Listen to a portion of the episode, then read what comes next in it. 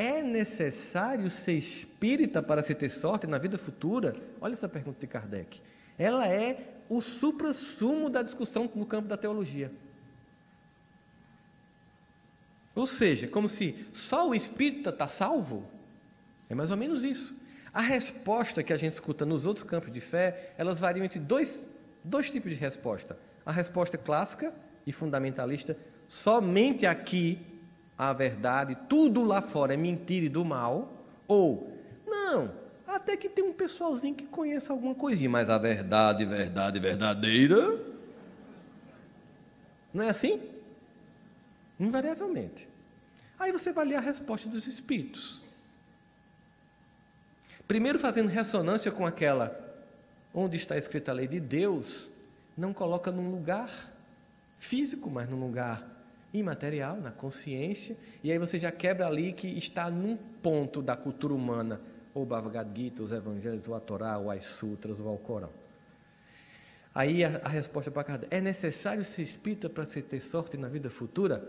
Resposta dos espíritos: se assim fosse, estariam perdidos todos os que não tiveram o ensejo de conhecer o que seria um absurdo.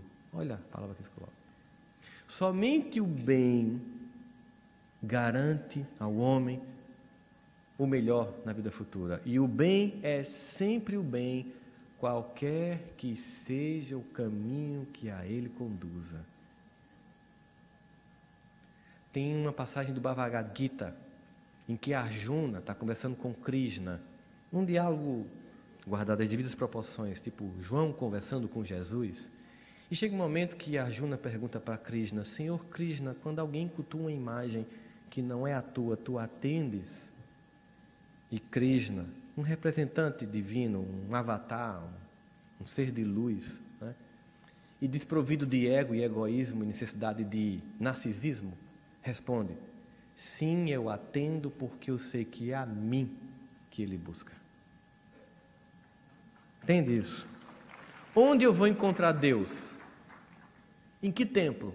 Em qualquer templo que você busque. Porque Deus não tem partidos. O partido dele é a humanidade. O projeto dele são todos os filhos por ele criados. E o grande desejo do coração dele é que um dia nós possamos nos olhar como irmãos, não apenas nos compreender como tal. Compreensão não serve para muita coisa, senão o pneumologista não fumava. Precisamos de fato viver a experiência de olhar para o outro com esse sentimento de fraternidade.